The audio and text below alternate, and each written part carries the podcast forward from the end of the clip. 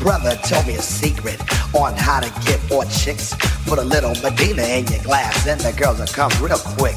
It's better than any alcohol or aphrodisiac. A couple of sips of this love potion, and she'll be on your lap. lap, lap, lap